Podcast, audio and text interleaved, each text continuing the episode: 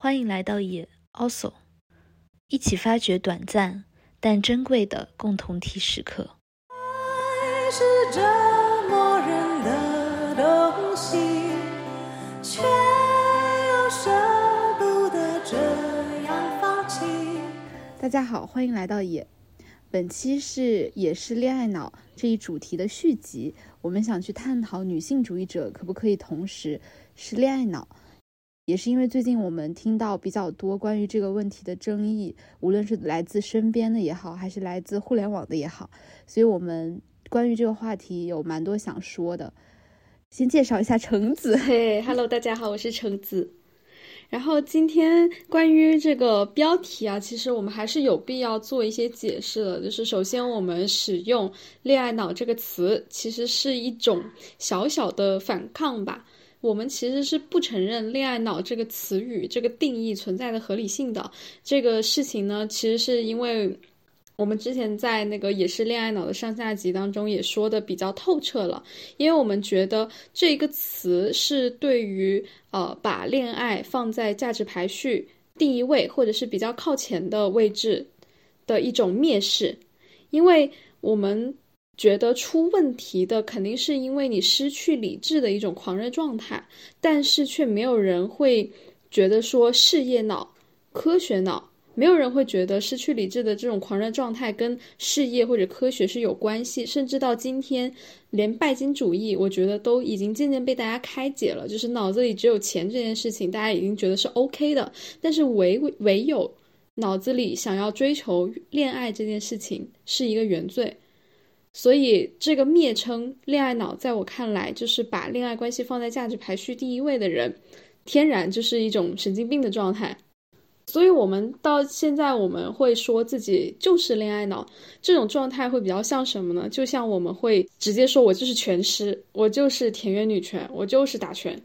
的这种状态比较像。其实是因为我们觉得这个呃称呼它的出现，它对于人群的一种分化是非常不合理的。但是说到这里，其实我们也要讲一件事情，就是这个词语，我们也需要去理解它背后的一种。担忧或者警惕吧，因为其实长久以来，作为女性群体，非常容易陷入传统的这种父权社会的叙事当中，对于恋爱和婚姻的一个浪漫化，以及整个固定结构的一个泥潭。所以这个说法其实是提醒女孩子不要被这一套故事所绑架，就是为。但是作为个体，就是作为我和妍妍，我们两个把恋爱关系。放在我们人生的价值排序非常靠前的状态的一个人，我们要为我们追逐爱情的这样的一个选择来证明，其实我们今天是要代表一个把恋爱关系作为价值排序第一位的人，然后去诉说我们究竟能不能同时是一个女性主义者。是的。所以，其实我们也在之前的也是恋爱脑上下集，更有针对性的去讲了关于恋爱脑和对于爱情的一些理解。但我们今天其实更想着重于一个女性主义者，她可能会被刻板化的认为，她追求的是一种绝对的自由，或者说她追求的甚至是一种不可以有婚姻，不可以去。和男性产生更紧密关系的这样一个刻板印象之下，可能会对恋爱脑进行一个批判性，甚至形成一种对立。可能在某一种语境下面，会认为女性主义和恋爱脑是两个水火不相容的词。所以，我们今天想去探讨这个问题。那我们自认为，我们既是我们自己所定义的恋爱脑，以及我们自己所定义的女性主义，那它们分别是什么？我们想要沿着这个话题继续的去深入下去。嗯，我觉得要不我们后面就是不要使用“恋爱脑”这个可能会引起误解的词吧，我们就还是说，呃，重视恋爱关系，对，或者是就是向往爱情的人，对，没错。最首当其冲的问题，对于女性主义者而言，真的有更好的女性主义者和没那么好的女性主义者吗？我们其实是觉得这件事情是不应该存在的吧，因为。我我觉得女性主义它教给我的最大的东西，就是在反对权威，反对一个单一的标准体系。就是女性主义首先在反抗的，就是传统的社会当中对于规定好的性别结构，以及由此而来的其他各种各样的社会结构的一种反对，就是从君君臣臣父父子子，再到男性就应该如何如何，女性就应该如何如何，父亲要如何如何，母亲要如何如何的这一整套的呃结构一种反对，所以女性主义其实是作为一种重新看待世界的视角和方法出现的。就是重新的把这一些标签从每个人的身上剥除，然后不断的去告诉大家，从来没有一个天经地义的道理去告诉你，你作为某一个社会角色就必须要怎么样去行动。所以我觉得，其实呃，单一的标准，或者说甚至能够被打分的这样一种标准，本身就和女性主义一开始的初衷其实是背道而驰的。因为女性主义本身是建立在对社会的反思，包括对于更多元的价值和弱势群体的怎么说权利的争取和包容之间有非常紧密的联系。所以说，如果在发展女性主义的过程当中，把自己固化了，那其实我觉得是走上了一条反对自身的道路。对，就是一种倒行逆施，就是的，又创造了一个新的社会结构去，呃，就是把人安排好，然后去说什么样有什么样的行为，有什么样的呃表现的人，他就是更高人一等的。是的，其实我觉得父权很多时候也不仅仅指的是掌握权力的人是男性，其实它本身就意味着一种等级和一种。对权威的崇拜，所以女性主义最开始也是在反对权威，包括反对一种固化的观念，主张平等和多元的价值这样的基础上成长起来的。所以，其实如果你想要完全和父权，去对抗你的方法不是成为它，因为可能如果你用同样的等级的这样的逻辑去应对世界的时候，可能某种意义上你就已经被它同化了。你可能要是永远的在反思自己，不要成为一个僵硬的，保持流动。我觉得这个其实是我认为女性主义非常有魅力的部分，就是在于它的自反性和流动性。所以当我们提出说，啊，某一种东西它不是一个典型的女性主义。那你提到某一种典型，那其实你已经把女性主义固化在某一个不流动和不自反的位置。那我觉得其实它的魅力真的会丧失很多。而且我觉得就是有一个很大的区别吧，也是我认为就是所谓父权和真正的女性主义它之间的一个很大的区别，就是。也是单一标准和多元价值的一个区别吧。就是说，我觉得在一个单一标准的世界里面，主流的观点或者主流的价值是一定会对其他的标准和边缘的观点产生一种挤压的。他们之间不是一种能够共生的关系，嗯，甚至是一种零和博弈的关系。就是他们彼此之间是有非常矛盾的部分。但是，其实我觉得女性主义或者说我们对于理想世界的一种向往。各种选择之间其实并不是这样一个零和博弈的关系，而是我们不会互相倾轧彼此。所以说，比如说，当我听到这样的观点去评价某一个女性，然后去一定要和某一种女性群体去割席的时候，我会觉得其实这某种程度上可能也是权力上位者的一种策略吧。对，就是他很希望看到弱势群体之间互相的一种倾轧。对，就是让大家互相去指责对方做的不够好，从而就是忽略了我们真正要对抗或者是要反思的东西吧。对，包括可能营造出一种假象，就是说，哦，其实你们现在在争取的是全部的权利，但是很有可能大家抢破头的那那那份权利只占百分之一，而权力上位者就可以安享剩下百分之九十九的蛋糕。比如说，现在就是在。各种让就是未未婚女性或者不婚女性去指责已婚女性就是多么的愚蠢，然后去争夺到底要不要结婚这个战场，但是实际上这不重要。包括我觉得，其实就是如果当一个女性主义者表现的非常残忍的时候，就是或者说一个自称自己是女性主义者的人，他表现出非常残忍的态度，以及他坚决的要和另外一个女性割席，其实我心里面会对这个人保持质疑的，因为我觉得就是一个不能够尊重他人选择，或者说除了尊重以外，你要去共情和体谅他人的选择。体谅他人的生之艰难，这就和你对一个外卖骑手说啊，那你为什么不去做更高级的工作这件事情？因为很有可能它是一个结构性的压迫。对对对，可能他是没有选择的。但这个时候，如果你对他说你应该去读书，你应该去学习，你应该去摆脱这种重复性的体力劳动，那我觉得其实完全是一种非常精英、傲慢以及无法与他人共情的何不食肉糜。嗯所以，当我们就是谈到自由的时候，我们会甚至在现在的社会里，或者说在一个呃奉行新自由主义的社会里，我们会认为每一个人的选择都是自由的，我们看起来也都是自由的。嗯比如说，今天我们去选择一份工作，或者是我们去选择一份恋爱，我们做任何事，我们似乎好像被默认的这个前提就是自由的。但是，自由到底是什么？在结构性压迫下没有选择的自由是不是自由？所以，这个其实我觉得涉及到了关于自由是什么的这个讨论。对，那比如说，我们今天举一个例子，我们默认为一个女性其实是有生育的自由的，然后她和她的老公在结婚的时候，他们约定好，我们接接下来这个婚姻是丁克的。但是到了某一天的时候呢，她的男朋友说：“那我不想丁克了，我现在想要拥有一个孩子。”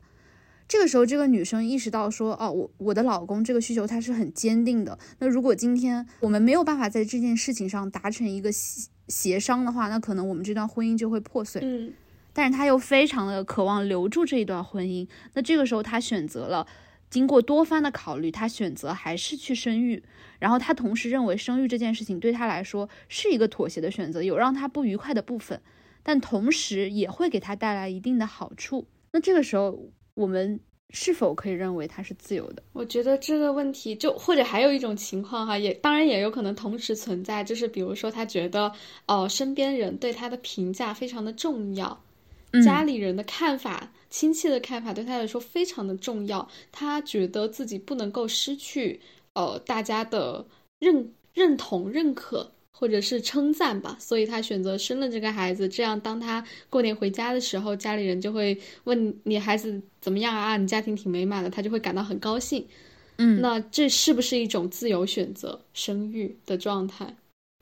对，甚至比如说，他其实是想获得另外一种自由，就是不必被被亲戚追着拷问的自由。嗯，我觉得这个问题分两个层面。我觉得在我看来，如果你是有妥协的成分，有无奈的要顺应某种主流，或者是顺应某种你是来自你身边人的压力，那它肯定就不是一种真正纯粹的自由。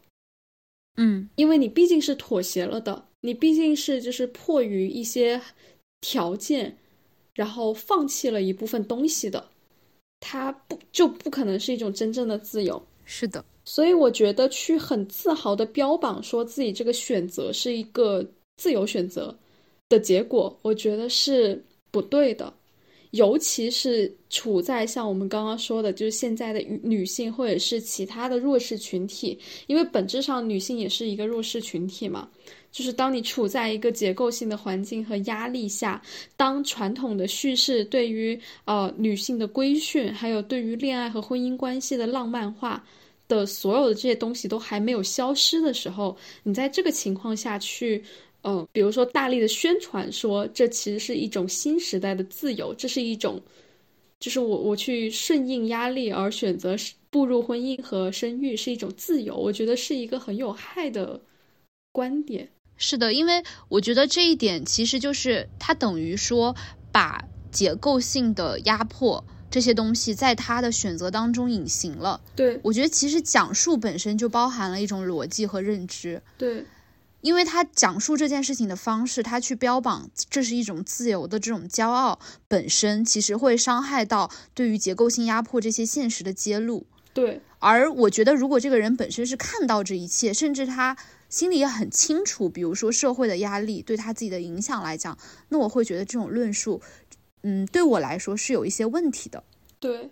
他是把就是个人要面对的这个结构性的一个不公平的压力转嫁到了个人身上去承担，就是变成了一个个人需要去、呃承担的代价。是的，而且我觉得，其实对我而言，我会认为自由肯定意味着出于一种相对独立的个人意志的选择。当然，个人意志本身也是一个悖论，或者说是一个值得讨论的问题。就是我们都会受到各种各样的影响，那么也不存在一个真空的独立的个人意志。但是其实我觉得还是会有一个界限在那边，就是你到底是一种在压力下的一种被迫，还是说是一种价值的内化？我觉得这还是有一个很明显的区别的。就比如说在刚刚那个案例里面，很明显就是他自己本身其实是知道自己想要的是什么，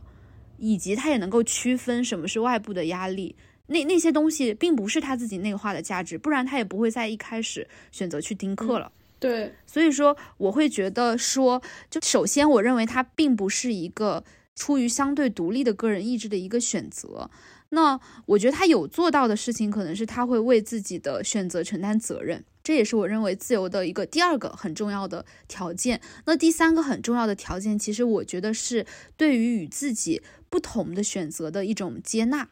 也就是平等的去尊重每一个。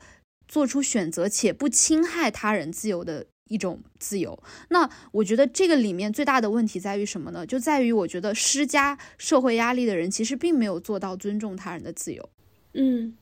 所以在这种压迫下做出的选选择，我也认为肯定是不自由的。但这就是这个问题的复杂之处，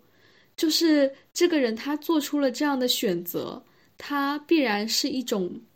并不是真正自由的状态。但是，他我们也其实不应该因为他做出了这个选择本身而成成为对他的社会压力。我们不应该成为那一股压力。是的，因为说到底，归根到底，每个人还是只能对自己的人生负负责，或者说每个人的人生也只有他自己可以负责。我们可以去批评、审视，就是可以做各种各样的议论，但是。我们不能，就是这个度要把握的非常的微妙。我们没有权利，也没有立场去指责他什么。是的，我们只能是说，怎么说？我觉得有点接近于期待吧。其实我更期待，就是说做出这样选择的人可以更勇敢的面对自己吧。因为你去宣称这是一种自由，对自己的内心来说，一定是更容易过去的一种方法。因为人是要自洽的嘛，他肯定想说，如果。说这是我的自由，那我不用对自己做出那么多的谴责，否则他也会活得很挣扎和拧巴。因为你想，如果他接受了说啊，那我就是一个向社会做出妥协的人，其实承认这点也蛮难的。说实话，对，就是有的时候，其实我觉得这也是现在很多所谓就是独立女性的一个困境吧，就是我们内心其实很希望追求或者达到某一种标准，其实有的时候甚至是自己对自己的规训，就是。我们会觉得，我作为一个当代的独立女性，甚至就是自己对自己的要求，我需要满足以下的条件。当我没有满足的时候，或者说当我承承担了做出一些妥协的时候，比起承认自己做出妥妥协，似乎好像标榜这是一种自由，并且打破牙往肚里咽，好像更容易一些。哎，但是说到这里，也是让我觉得真的是非常艰难的一点。就是这又回到妍妍你前面说的那个问题，就是我们虽然要大家承认，或者是要自己承认这是一种不自由，但是我们又要接纳自己的这个不自由的状态。嗯，就我们在这个中间如何找到自己的平衡呢？其实我会觉得，就是上野老师上野千鹤子老师他说的一点，我觉得是很让人会觉得稍微有一些希望嘛。就像他自己讲的，他说他觉得他在他的有生之年，其实也可能看不到一个就是完全不厌女的世界，他也不觉得自己可以看到，但他觉得他是推进这个世界从这么厌女到不那么厌女这个过程，走在这个过程当中本身对他来说也是非常有价值的。嗯，就像我觉得可能在我的人生里面，未来可能我也会因为爱情做出一些可能在外界看来很不理智的选择，或者说，我甚至不敢保证我会不会做出像我刚刚说的那个案例当中那样的妥协。其实，或者说我们会做出其他的妥协，其他不自由的行为。但是我希望自己可以在这个过程当中仍然保持对于各种厌女的行为或者说现象的批判吧。嗯，就比如说，呃，对于婚姻制度而言，可能我选择婚姻本身，并不代表我不可以对于当下的婚姻制度当中的不合理进行批判，也不代表我不可以对这个社会当中厌女的现象进行反抗。比如说，我们可以为了促进法律的改善，包括婚前检查、婚前财产公证、婚内强奸以及家暴等等法律的修缮。那如果我们可以为这些事情发生和改善的时候，还是要去做，也包含我觉得就是本身，嗯，比如说自己对于婚姻的一种践行吧，因为我觉得。嗯，怎么说？可能在非常理想的世界当中，其实有婚姻和没有婚姻是没有差别，或者说婚姻制度如果它本身就包含了等级性，或者是对男女的这种不公平的看法，它应该被推翻嘛。但是如果说是以妥协的状态，我觉得并不代表一个人什么都不能做，因为我们现在也可以看到很多的婚姻其实状态有在改变。男女之间会更加平等，更平等的去承担家庭的家务，包括更平等的去承担育儿的责任，以及我们对于婚姻当中那些不好的部分的一种反抗。嗯，但是前提是你要面对自己，诚实的面对自己。对，而且其实，嗯，在目前的我这个阶段看来，我觉得，呃。更清楚自己的每一个选择，在这个过程当中自己获得了什么，看重什么，然后为此放弃了什么，妥协了什么。就是哪怕我真的是最终失去了一部分的自由，我放弃了一部分的自由，那整体而言，我的这个状态也比我完全未经反思，凭借惯性去做出的一个行为要相对更自由一些。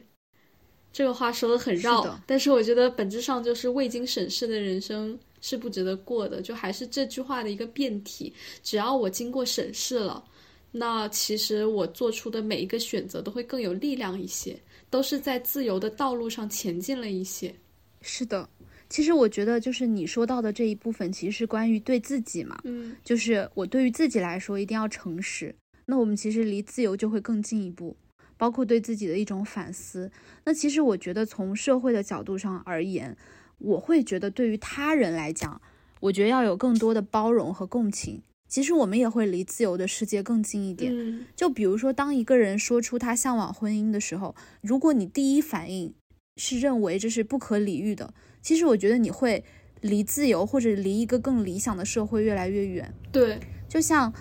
我之前跟你分享过的那个硬糖视频嘛，就是那一对同性恋恋人，他们就非常的想结婚。嗯，这件事情在国内其实是很难实现的。但是你知道，下面其实会有很多评论，就说，那么你作为你已经作为就是同性恋了，那你为什么还要这么想要结婚呢？婚姻制度本身就就是为了男女而设立的啊，你根本就不该渴望这个东西。嗯，就是会有很多这样的声音出现。其实我个人觉得，就是这样的想法还蛮残酷、蛮残忍的，因为他想要结婚。可能他想要赢得社会的认可，这本身也没有错。或者我觉得，就是我们为什么不能就是改变婚姻的定义？就大家的路途可能不一样嘛。有的人觉得我们要把婚姻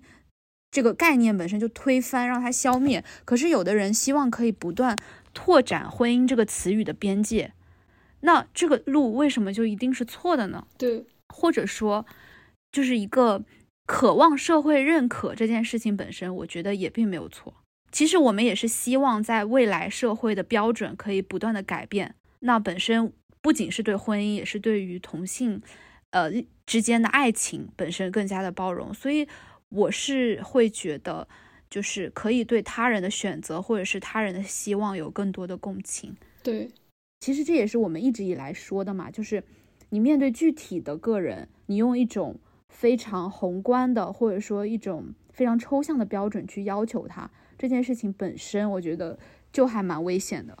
对我们都是一个一个在呃父权社会，在一个既有的社会结构下长大的人，也在这个体系里面受过很多真实的伤害。那我可能这一辈子，我真的是没有办法去做到像一个就是抽象标准里面所说的绝对自由的人。我只能在我的承受范围内去做一些有限的选择，然后我也会做一些妥协和放弃，然后我就去这么度过一个有限自由的一生。但是他已经比我在比较年轻的时候或者比较小的时候没有去反思过的时候更自由了一些。其实这样就可以了。就是每个个人总要为了自己的幸福，要防止。就是过度苛责自己而造成的一种撕裂，而去做一些让步。是的，我觉得包括人去学习各种理论，或者是去参加各种意义上的运动吧。其实我觉得归根结底，人类还是在追求自己的幸福，以及未来更多人的幸福嘛。那这个终极的点是在于幸福，而不在于这个运动或者这个理论本身。对，所以我会觉得，就是比如说对婚姻或者对婚礼或者婚纱有向往的女孩或者男孩或者任何人，我觉得不必因为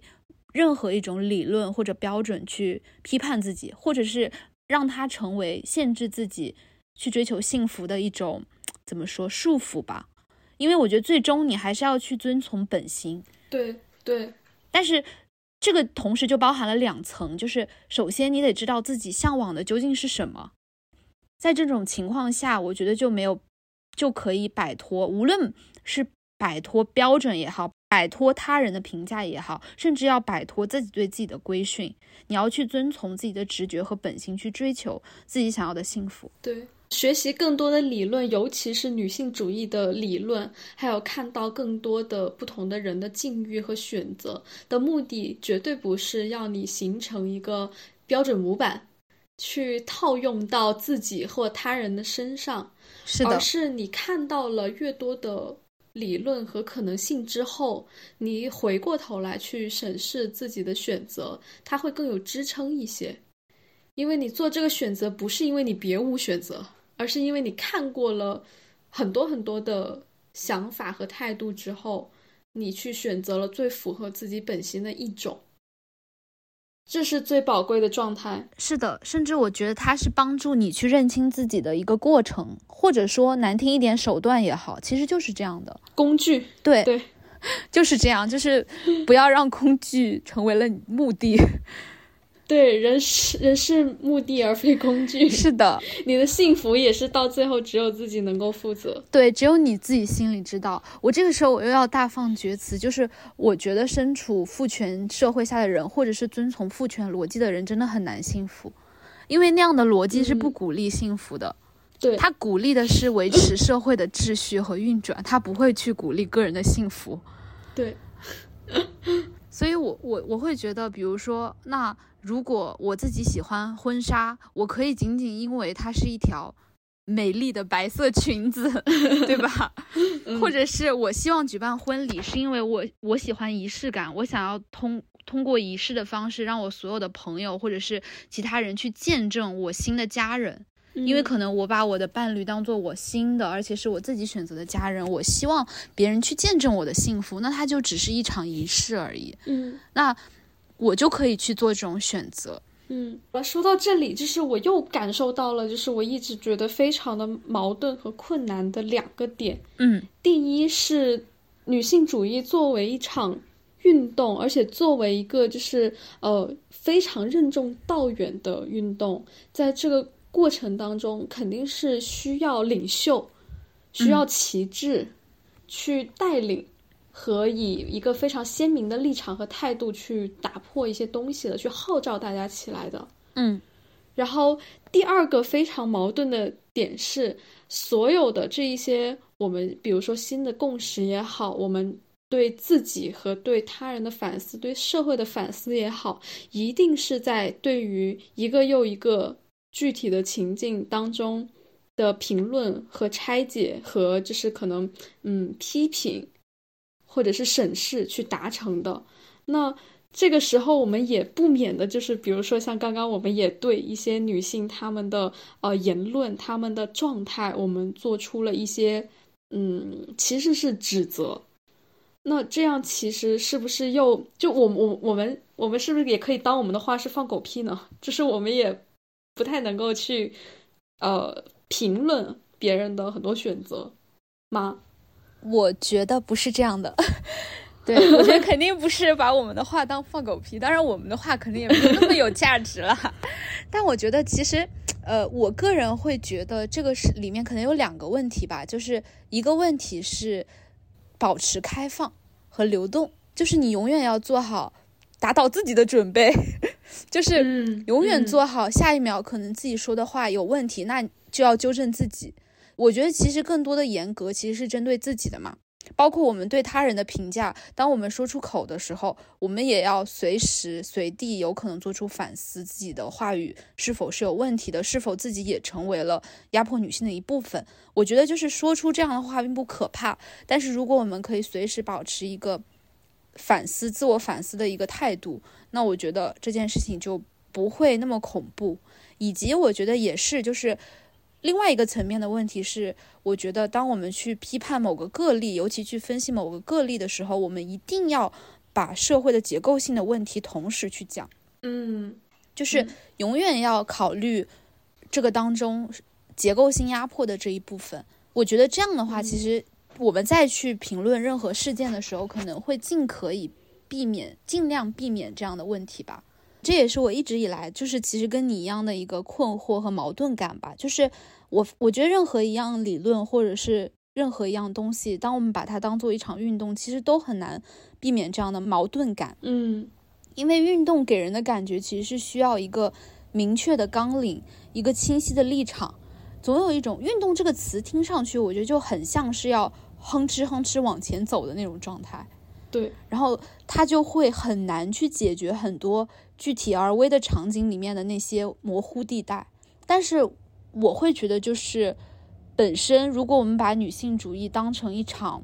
不太一样的运动，那可能它，我觉得它本来也是这样的，就是它一直以来也就是一个亦步亦趋、坎坎坷坷的运动，它并不是那种好像可以一一门心思往前冲的运动。至少我觉得，在嗯比较前沿的研究领域来讲，我觉得并不是一个一门心思往前冲的状态。大家彼此之间各种各样的女性主义观点之间，本身有很多的。碰撞和对彼此的批判，甚至同一个女性主义的学者对自身的批判。嗯，所以其实我觉得吧，就是一个运动或者说一个理论，在它执行的过程当中，动作变形其实还蛮正常的。是的，是的，就很很难避免。其实就是从一开始，因为人哪怕你的初衷是好的，可能具体操作下去也会走歪。我觉得这种情况真的挺难以避免的。我我唯一能想到的避免方式，其实就是刚刚说的那两点。我个人其实是会对权威和纲领这种东西会比较警惕的，因为我不太相信这些。我自己总是就是很很相信一句话，就是真正的自由是对什么是正确不那么确定的一种精神。嗯，其实它是对人要求很高，而且是一个很抽象的一个状态，就是你。你没有办法确定你所相信和支持的什么东西一定是正确的，在你看来，呃，那些真理有可能只是你比较你个人比较偏好的假说而已。是的，其实我觉得这个让我想到了关于科学的比喻，就是当一个科学家他非常狂热的信仰科学的时候，他看上去会非常像一个教徒，不科学的人。对 他看起来会非常像一个教徒。当然，我不觉得唯心主义有任何问题，甚至我觉得我自己也有一些唯心。但是，只是在说 这个比喻，我觉得很像。而且，我就是从小就一直觉得，为什么人和人之间一定要通过标签去认识？我只能理解，就是说，呃，我们。我们会因为就是认可一个人的观点和理念，所以去尊重认可他。当我说一个人他是某某领域一个有有很高的声誉，有一个很高的 title 的一个，基于他在这个领域有非常深厚的经验，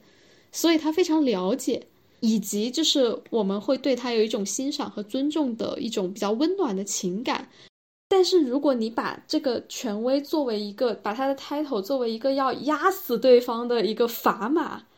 啊，那那就完全不一样了。我们本身就是不应该要基于身份、职业或者是呃这个称号、知名度才愿意去听一个人说话，是反过来的，是我们听了一个人说话之后，我们才给他这样的认可，把它作为一个共识。我觉得所有的这些名誉和 title 都是作为一个社会共识所固定下来的。我们对于这个人他的研究的认可，是的。其实我觉得你说的这一点，就是也涉及到一个很难的部分，就是人们该如何去看待权利，无论是自己所拥有的权利，还是他人所拥有的权利。我觉得这其实是一个很难很难的功课。就是当一个人拥有对，因为当一个人拥有权利的时候，他需要永远对自己保持警惕，不拿这个权利去侵害他人，或者认为自己比其他人高人一等。同时，你去看待他人的权利的时候，其实也要避免怎么说，就是呃欺软怕硬吧，说说直白一点，或者说恃强凌弱，或者把自己放得很低。是，所以其实就是作为拥有权利的人，呃，你不能恃强凌弱，但是作为拥有较少权利的人，你也不能就是欺软怕硬，以及不能因为自己可能处在权力的低位，就觉得啊，我不认可他说的话，是不是因为我我比较蠢？是的，包括这个，其实我也觉得，就是这是呃女性主义吧。我认为女性主义它的一个很重要的根基，其实也是在于平等。他走到最后，其实追求的那种平等，有点接近于你说的那种人格的平等，但是在我的表述下，听上去可能有点像就是佛教的那种终生平等。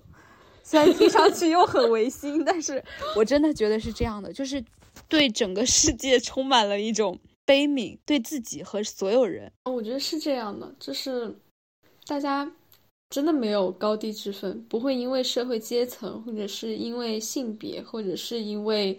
啊各种各样的这种身份标签而有高下之分。大家人格上都是平等。是我一直觉得女性主义真的是在把这个世界变得更加的复杂和困难。其实客观来说，因为。当大家遵循着一个固有的结构和固有的行为模式去生活，你看待自己和看待别人都很简单。就是当你说一个人他是一个男性，他是一个父亲，他是一个大家长，然后你立刻就会知道他是一个什么样的人，以及你要怎么对待他。嗯。但是女性主义教给我们的就是要把所有的这些社会身份。所有的这些规定好的角色都作为藩篱，然后去掉，每个人就成为一个赤裸的人。是的，身上没有任何东西的情况之下，你怎么去认识彼此？你怎么去对待和彼此的关系？就是没有任何标签的情况下，你们其实也没有任何共识，你们也没有任何就是可以遵循的道路，你们就是完全靠着自己去摸索。这一点我也很认可。就是其实，在我的心里面，这个可能叫做拒绝做草履虫吧，就是，就是不要做一个只能够理解二元定义的人吧，就是要理解这个世界的复杂。对，就是会有很多很拧巴和矛盾的地方，因为作为一个真实存在的人，他一定是很复杂的。甚至是另外一个人一生都无法去定义和解析的。我们只有抱着人是复杂的这个前提去认识彼此和彼此交往，我们才有可能触及到对方一点点的灵魂。否则的话，我们会把每一个人都当做标签的集成。所以上野千鹤子老师的那那个话就特别打动我，就是他说，如果硬要给人与人之间的关系，呃，要怎么样去处理，去套用一个标准的话，这个标准就叫做不要糊弄。嗯。这是非常直白、简朴又极度精准的一句话。我觉得还有极度艰难，对于个体践行它来说。对，但是它的这个概括就是非常的惊人的精准，就是不要糊弄。嗯，就这是我们唯一可以遵循的一个工具，就在一个艰难的泥潭和一个就是呃一团乱麻的。世界当中，我们唯一可以攀附的绳索，叫做不要糊弄，有点像一个巨大风暴中的小小锚点，虽然很小，但是很有用。对，但其实我想借着就是不要糊弄这个点，然后就反过来说，就是要糊弄或者说要模糊，当然是完全不同的定义的另外一个概念，本身也很重要，就是它让我想到。我之前就是研究生期间，对，就研究一些女性主义的艺术家嘛，嗯，然后其中就有一个艺术家，她叫崔秀文，嗯，然后她其中一个很重要的特点就是，她是一个从开始创作艺术到最后她就是结束自己的艺术生涯，她一直都在拒绝被贴上女性主义的这个标签，嗯，而且她其实无论是从作品的表达上，她会有那种悖论感，她的表意经常是模糊的。其实很让你没有办法去定义的，会有人将它定义为女性主义作品，但是如果按照所谓旗帜鲜明的标准，她的作品其实是很难这样去定义的，因为比如说她作品当中的女性形象，在表情、姿态和年龄上，其实是很完全符合男性凝视中那种理想的年轻美丽的女性形象。那其实，在某一种刻板的女性主义标准下，那女性不应该这样去凝视女性，对吗？嗯然后包括有一些可能性暗示，那如果我们放到今天的互联网环境下，可能会被相当一部分人评价为媚男，就是他又会被贴上一个标签。那从他的作品本身来讲，其实是很难去定义的。包括你会发现，可以去阐释的角度是很多样的。你也可以有可能会从批判的角度，你也可以说他在反抗些什么，你也可以说他没有在反抗些什么。其实本身是很模糊的。嗯再加上他自己本身又非常的拒绝标签，所以对我来讲，我会觉得他其实比较坚持的一个观点，可能是呃苏珊·桑塔格所说的反对阐释吧。无论是从作品也好，从他本人就是的观点也好，那其实当时就是会有很多学术的文章会去讨论说，就是这样一种模棱两可的表达是否会削弱女性主义观点的力量。我会觉得是不会的。一个是因为就是本身无论是女性主义也好，还是说西方的女性主义艺术也好，它在第一个阶段就是最初反抗的阶段，它确实会比较强调说女性从客体转化为主体的这个部分。嗯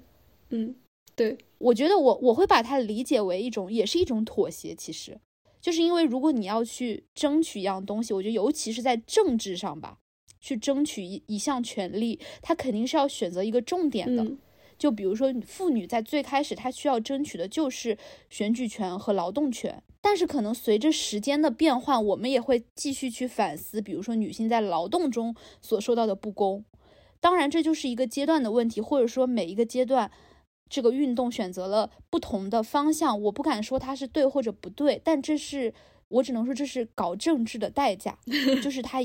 如果你如果你想要政治，就是没办法，政治就是得这样。嗯或者说难听点，它也是一种妥协，就是你想要在这个原本的男性世界当中为自己争取权利，可能某个阶段或者在某一个领域，你是要妥协于他们的话语逻辑的。嗯就是我觉得这也是让我觉得很艰难，或者说之后也可以继续去讨论的部分。对，但我觉得女性主义好就好在它没有停留在这个阶段，到后面的阶段，其实女性主义自身已经开始逐渐认识到了女性的多样性，以及就是这种多样性和她们本身在社会当中所处的不同地位之间的关系。就比如说像我们刚刚讨论到的，为什么一个女性会这样生活，会这样选择，本身是和社会她们在社会当中的处境是有关系的。所以本身呈现不同的女性形象本身，承认不同的女性的多元的选择本身，也是一种女性主义的表达，而不只是要去表达那种强悍的，比如说像女人能顶半边天，或者像美国早期的艺术里面那个女性形象，就是一个裹着发带、穿着工作服的女性，然后她露出了自己强壮的臂膀，就不再是这样的一个单一的女性形象了。然后除此之外，我会觉得就是解释的多样性本身也很重要，也就是其实也和我们刚刚说的是一体的，就是你能不能够去允许不同的选择的共生。嗯比如说像呃苏珊桑塔格，她在反对阐释中，她某一程度上是依赖于后现代主义理论。那这个理论，它很大程度上是在怀疑包括语言在内的所有结构性的解嗯释。然后，那其实我会觉得，像艺术作品或者是文学，它的这种模棱两可，其实某种程度上是反对阐释的，甚至在我看来，我觉得是反对父权的。嗯因为我会觉得，当每一个解释都合理、都应该存在的时候，那个唯一合理、唯一正确的解释才会不存在，这样才能够把女性也好，或者是从艺术也好，从那种单一的诠释和束缚当中解放出来。所以我会觉得，就是所谓支离破碎的叙事结构，本身就是一种呃抵抗特权的一种表现。所以我觉得它完全不会削弱女性主义，甚至在那种男性主导的话语或者说主流话语特别强大的时候，这种模糊本身其实反而为女性的自主创造了机会。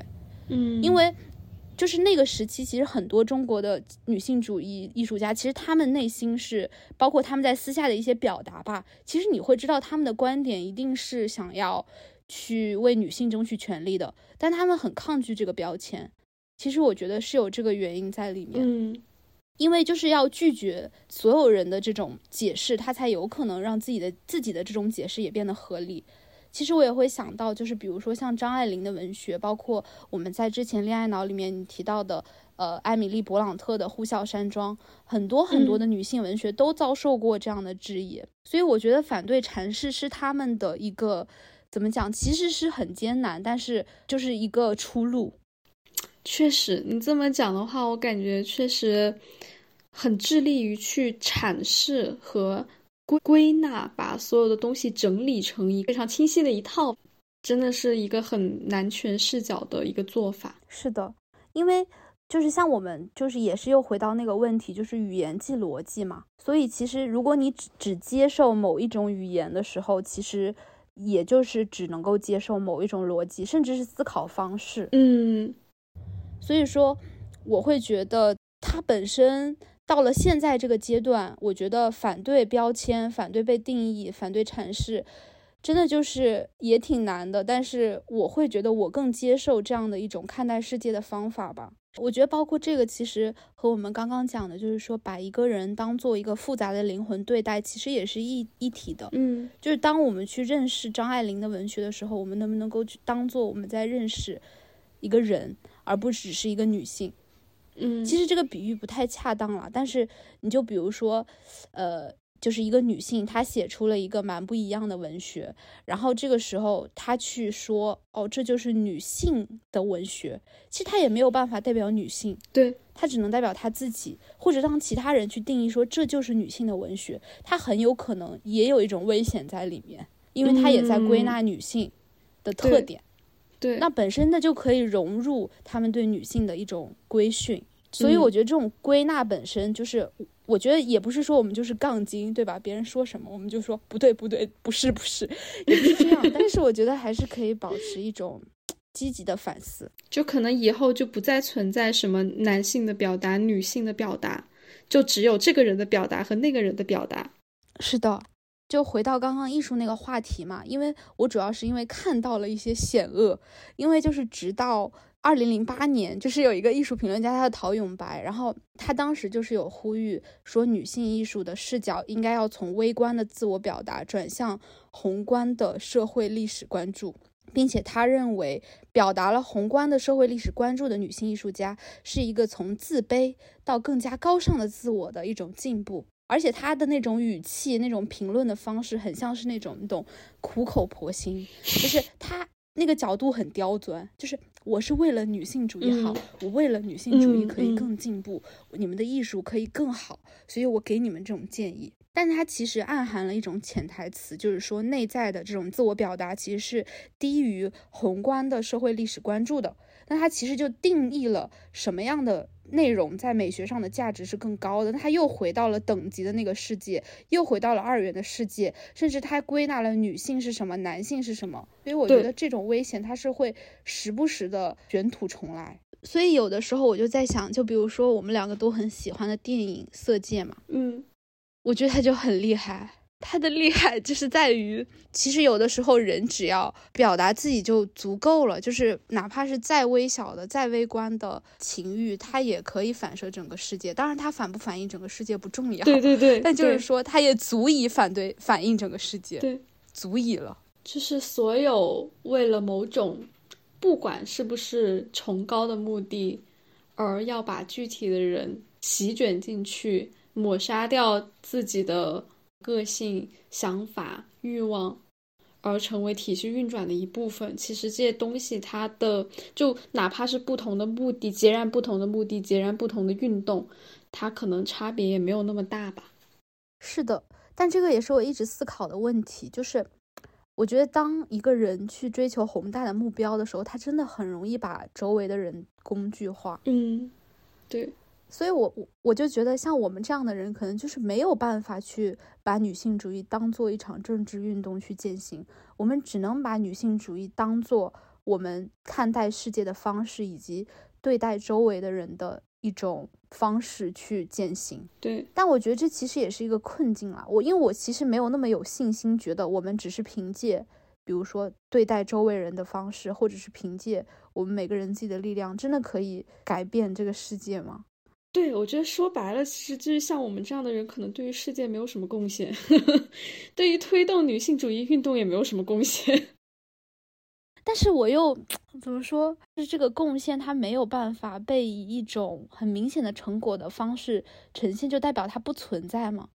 就是你，你通过这样的方式，可能你会给你周围的人心里种下一颗善因。那这件事情难道不算对世界的贡献吗？就是。对我，我是觉得，如果你能够真的，我指的是真的努力的去践行，每一个人都是平等的人格，且你在生活当中去对待每一个人的时候，都以这样的方式去尊重和善意，然后我觉得就是在别人心里种下了一颗善因，那我觉得这也是对世界的贡献。啊，还有一个我想到的事情，就是也是上野千鹤子老师说到了，提他的名字也绝对不是因为他权威就怎么怎么样哈，只是因为这个确实是他说过的。那我提起来可就大家可以有一些共识基础。嗯，他说，其实每个女性能做的事情，首先改变自己的丈夫吧，也不一定丈夫，就是呃伴侣。他可能是男性，也可能是女性。你去，如果你是一个异性恋的话，那改变你的异性伴侣，那是你的责任。你非常振奋的摇旗呐喊，然后呼吁了十万人来听你的一个论点，而跟着你去做一件事情。这个贡献比起我深刻而内在的改变了一个男性，一个具体的人，使他产生了一个由内到外、从头到尾的一个。反思性的转变，两者哪个贡献更大？我觉得是不是也是说不好的。是的，这也是我我这个唯爱主义邪教的观点，就是 我觉得你用爱融化一个人，比用道理说服一个人，就是更厉害。在我的价值体系里，纯属个人观点哈。嗯，我其实觉得对于我来讲，如果我们很努力、很努力的话，用道理去说服一个人并不难，我觉得。我我只能说，对我来说是这样的，我会觉得，或者至少把一个人变得哑口无言，对，或者是你用某种权力去征服一个人，也没有那么难。但我觉得让一个人发自内心的爱你，或者是你自己发自内心的去爱一个人，我觉得这是这世界上最难的事情。我觉得我还是，哎，我还是要乐观一点，就是我会觉得，当每一个小的组织或者是小的社群好起来的时候，社会总在变好一点点吧。至少就是比好一点点也是好嘛，对，至少是变好了。就像我们刚刚说的，就是你自由了一点点，那总归是，嗯，要要比之前的状态更好一点点的。是的，所以最后其实回到我们今天的最开始的主题，女性主义者可以同时恋爱脑吗？那可恋爱脑可能是加引号的，女性主义其实也可以加引号。那我的答案就是。可以，我觉得就是这个可以是在于我们对于自由的理解，对于女性主义的理解，对于爱情的理解和对于标签的理解，对于一切的理解。所以，与其说可不可以是一个重要的问题，不如说思考，或者说上野千鹤子老师说的“不要糊弄”是最重要的问题。嗯，我觉得每个人都是自由的。这又要引引用，就是一些嗯非常广泛流传的名言了。就是每个人，无论你是什么样的身份、境遇、性别也好，你都是自由的。就是你，你把恋爱作为你人生价值体系当中最前置的位置，也就是我们所说的恋爱脑。像我们这样的人，当然也可以高举女性主义的大旗，也可以不举，甚至可以反对说。呃，我我觉得女性就所有的这一套不能够称为一个主义，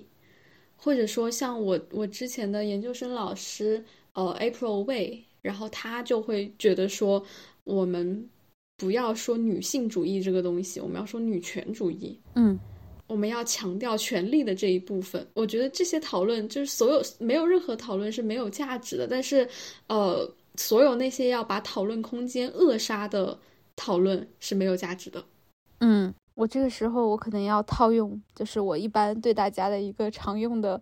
生日祝福 来祝祝福我们所有的听众朋友。虽然这个听众朋友的数量也不太多，